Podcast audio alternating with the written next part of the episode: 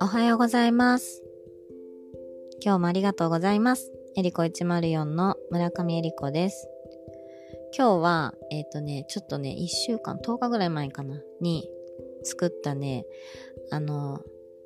自家製のパンチェッタとかいうそんなおしゃれなものではないんですが、まああの、豚バラの塩漬けで、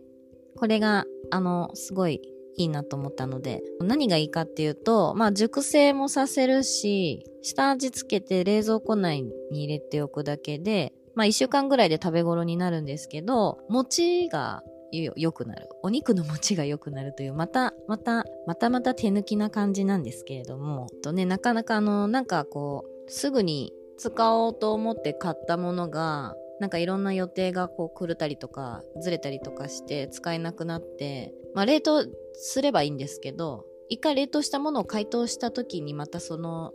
状況が出る時とかもあってっていうぐらいズボラな私なんですがなのでこうなんかいかにでもね捨てるのが嫌なのでこううまく使いたいなっていうのをいつも考えててでまあそこにちょうど豚バラブロックが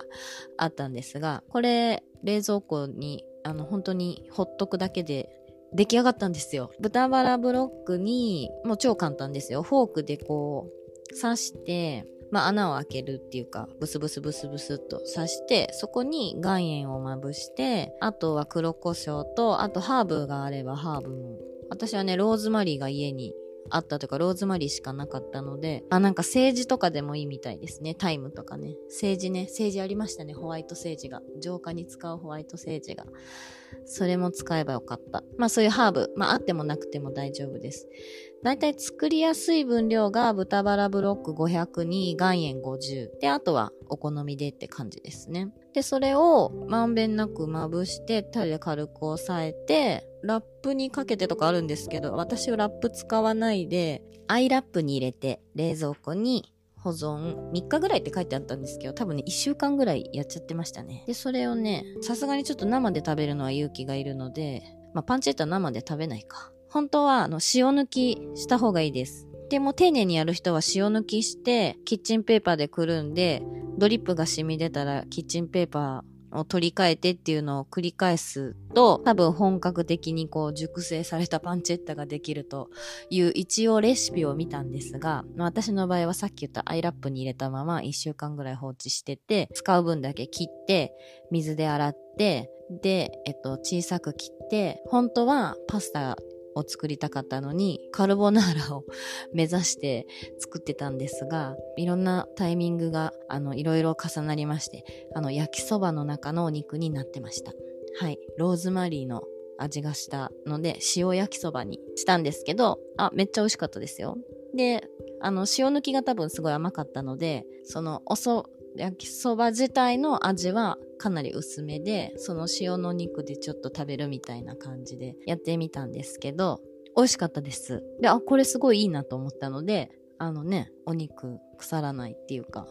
腐らないっていうか逆に熟成させるまあ発酵と腐敗みたいなイメージですよねきっとね。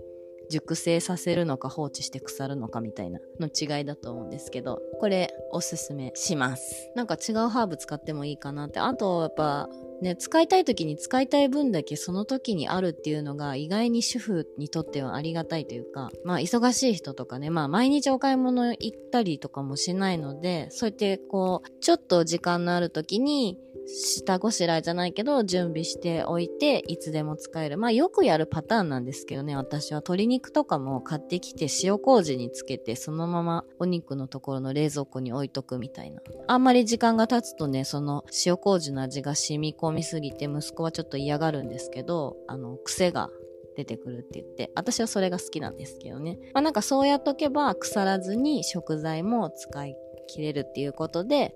よくそういうことを時間のある時にね、やってます。もしよかったら、この豚、本当美味しかったんですよね。はい。まあ、お肉を食べる食べないの賛否両論はあるかと思うんですけど、まあ、いただくときは感謝して、えー、いただきます。はい。ということで、感想、ご意見、ご質問などは公式 LINE から受け付けております、えー、チャンネル気に入っていただけましたらフォローしていただけると嬉しいです。